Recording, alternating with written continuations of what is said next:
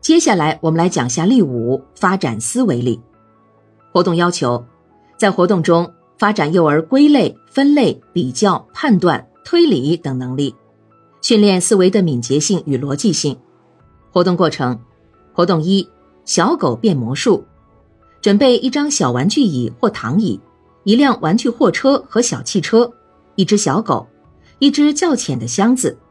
将玩具、家具、小汽车放在箱子里，要求幼儿根据以下指示语操作：他跳到椅子上，跳到地板上，跳下来，坐到椅子旁边，在躺椅下睡觉，在卡片周围散步。小狗去找东西，在室内四个角落寻找。把东西全部翻出来，谢谢大家。活动二：按形分类，提供材料：一个直径十寸的白色圆盘，十八张颜色卡片，圆形、正方形、三角形各六张。幼儿操作练习：做圆形人、方形人、三角形人或做混合人。例六：科学活动，活动要求。通过正式、非正式、偶发性此三类科学活动，使儿童通过探索获得有关周围世界的知识和相应技能，为每一位儿童提供获得成功的机会。活动过程：正式的科学活动。活动一：小实验，什么东西能融合？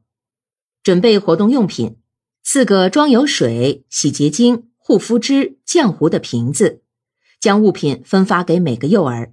让幼儿穿上罩衣，让他们把各种液体混合在一起，看看这些混合物发生了什么变化，帮助幼儿识别液体名称，讨论哪些液体可融合，哪些液体不能融合。活动二：测量，测量长短，准备与幼儿人数相等的同等长的小棒，人手一根，测量桌椅、柜门等物品的长度和高度。讲一讲所测物体有几根小棒长或几根小棒高。手掌测量，所测物体有几只手掌长或几只手掌高。脚掌测量，所测物体有几只脚掌距离。测量面积，每人准备一罐豆子或纽扣或玉米粒来测量面积，数一数共有几个豆子或几个纽扣或几粒玉米粒。然后用实物测量面积，从小到大排顺序。测量冷热，分别将温度表放入冷热水中看变化，用手感知水温热冷温。室内放温度计记录变化。测量体重，运用电子秤、天平秤等各种秤给物体称重量。非正式的科学活动，活动是由儿童单独进行的。教师只创设环境，提供各类用品。教师很少甚至不加以指导，但不能对活动漠不关心，而应密切注视这些活动，在适当时候稍加启发。好的方法是给予启示，根据教育目标、儿童发展水平，精心挑选和安排活动，提供用品，如探索磁力的用品。磁铁、磁棒、回形针、纸张、木片、钉子、弹子等物，请幼儿操作探索，把自己的发现与他人的结果相比较，试验一下别人的发现，看看是否正确。